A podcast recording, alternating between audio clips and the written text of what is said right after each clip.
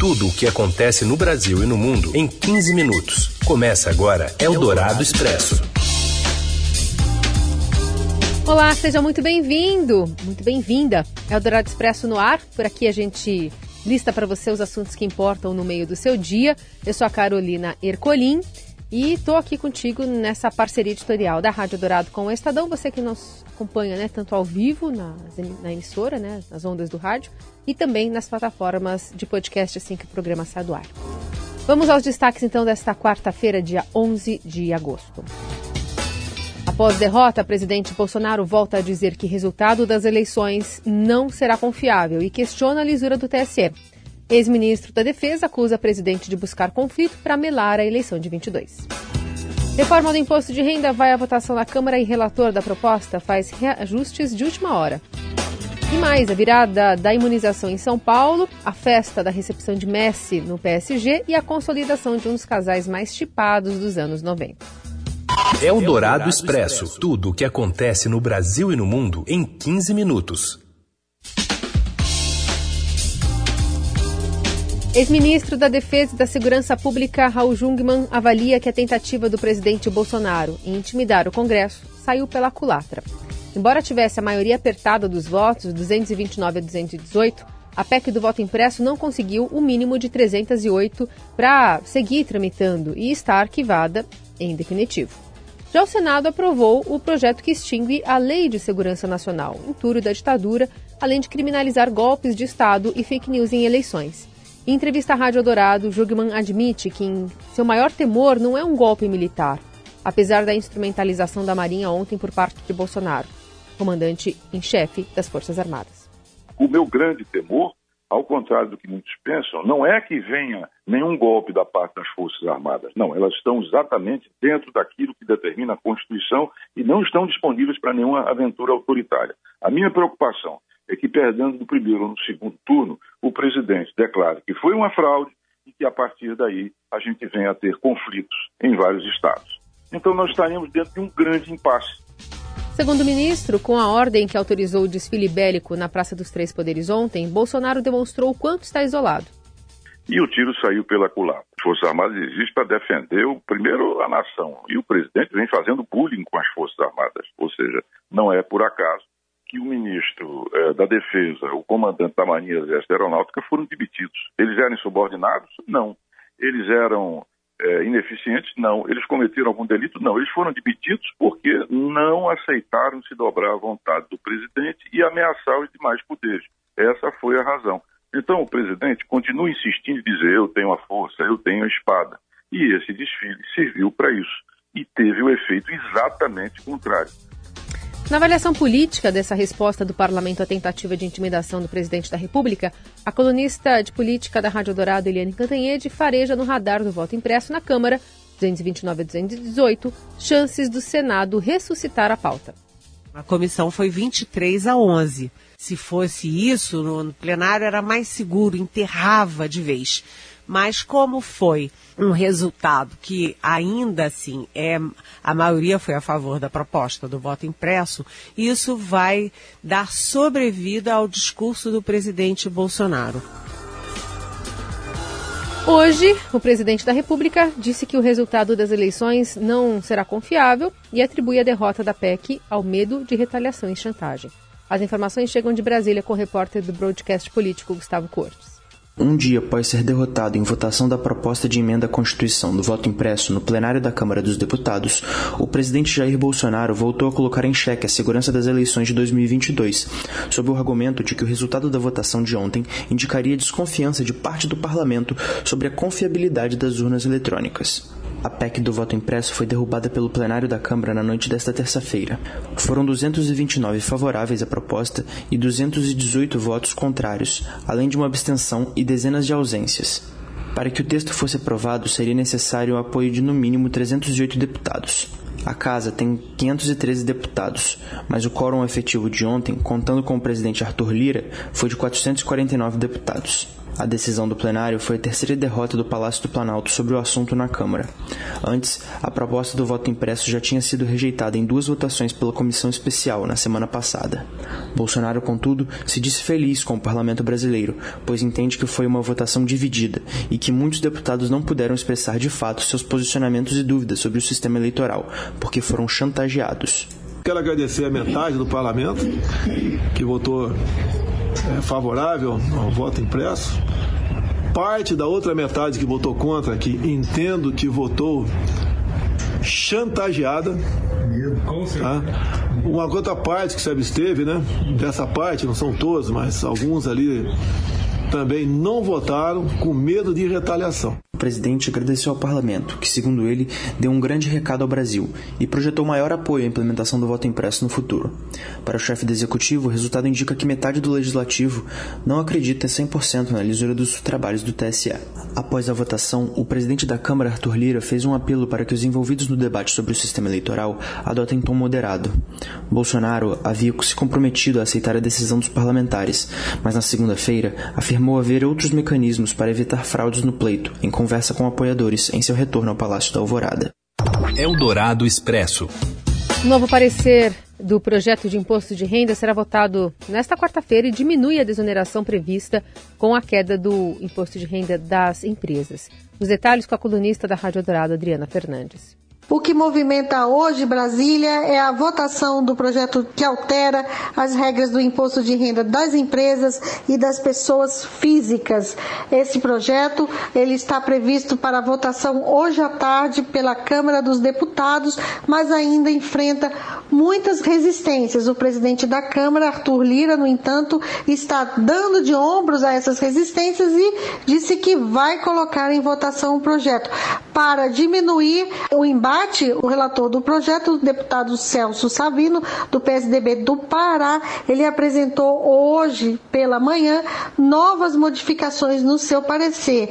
Pelas mudanças, ele diminuiu a desoneração prevista com a queda da alíquota do imposto de renda das empresas. Os estados e municípios eles estavam reclamando que a, o imposto de renda das empresas estava caindo muito forte e isso teria impacto nos cofres dos governadores e prefeitos. Isso porque toda a arrecadação do imposto de renda ela é compartilhada com estados e municípios de acordo com uma regra prevista na Constituição.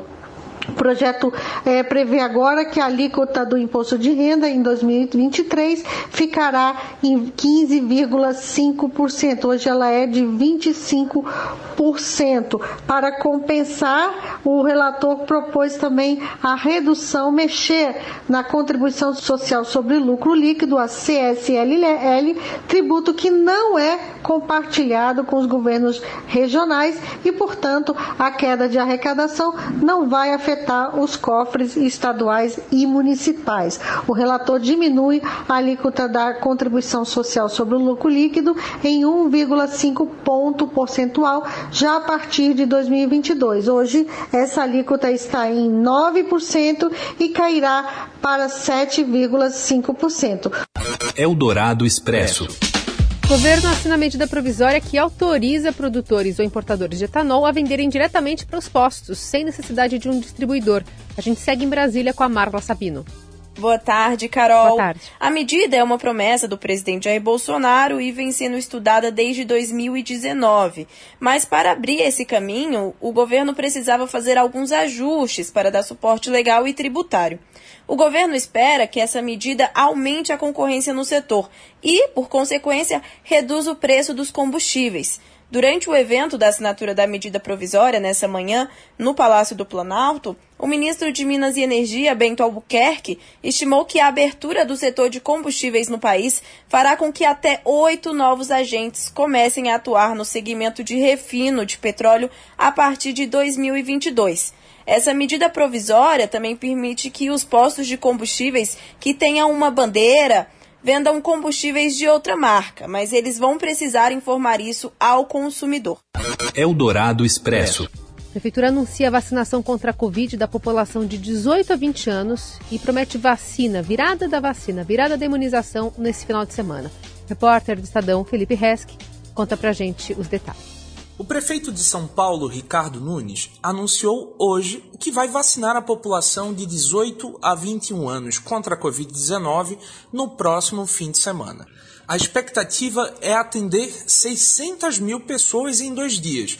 E para isso, a capital prepara um esquema de virada da vacina, em que 13 drive-thrus vão ficar abertos durante a madrugada de sábado para domingo, em uma operação de 34 horas ininterruptas. E como é que vai funcionar essa programação? Segundo a prefeitura, todas as unidades básicas de saúde vão abrir no sábado, às 7 horas da manhã, e vão começar atendendo as pessoas que têm 21 e 20 anos. Essa vacinação vai funcionar até às 19 horas, que é o horário que as UBS e os demais postos de saúde normalmente fecham. Das 19 horas do sábado até as 7 horas da manhã de domingo, vão funcionar 13 drive-thrus que vão atender tanto as pessoas de 21, 20, quanto as pessoas de 19 e 18 anos.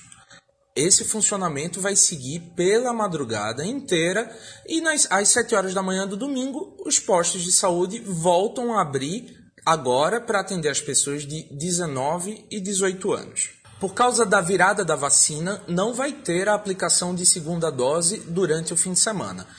A dose de reforço vai ser aplicada até sexta-feira e depois retoma na segunda. Pela programação da Prefeitura, segunda e terça-feira da próxima semana devem ser dias dedicados para a repescagem. Também há expectativa de a Prefeitura começar a vacinar crianças e adolescentes de 12 a 17, a 17 anos que têm comorbidade a partir da próxima semana. E nesta quarta-feira, o governador do estado, João Dória, anunciou que São Paulo bateu um novo recorde em número de vacinados em 24 horas. Já representa 31% dos vacinados do Brasil. O recorde anterior era de 21 de julho, com 619 mil doses.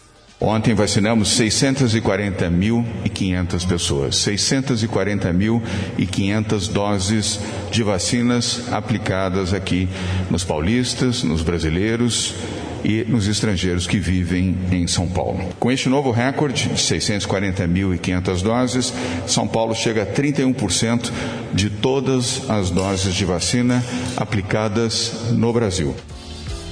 Enquanto isso, as amostras da variante Delta triplicam no país. A cepa mais transmitida do vírus estava em 12% em julho, agora em 38%. Eldorado Expresso.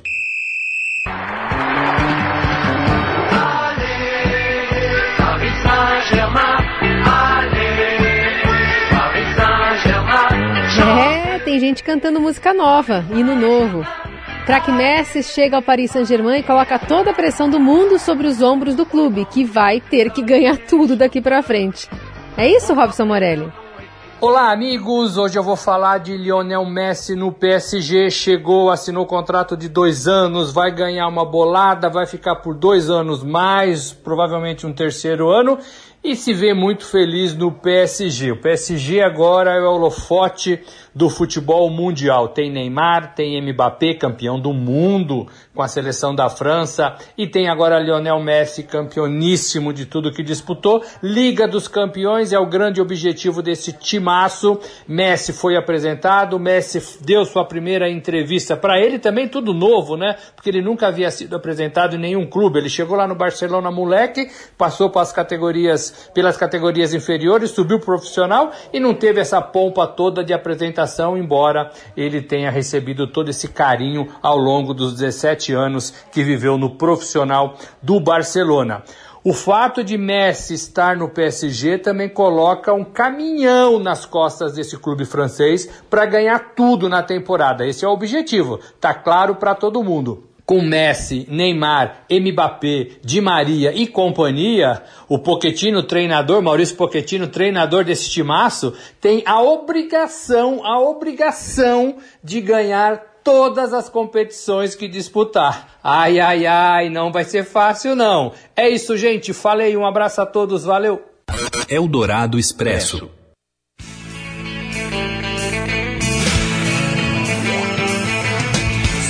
Você é fã de Friends?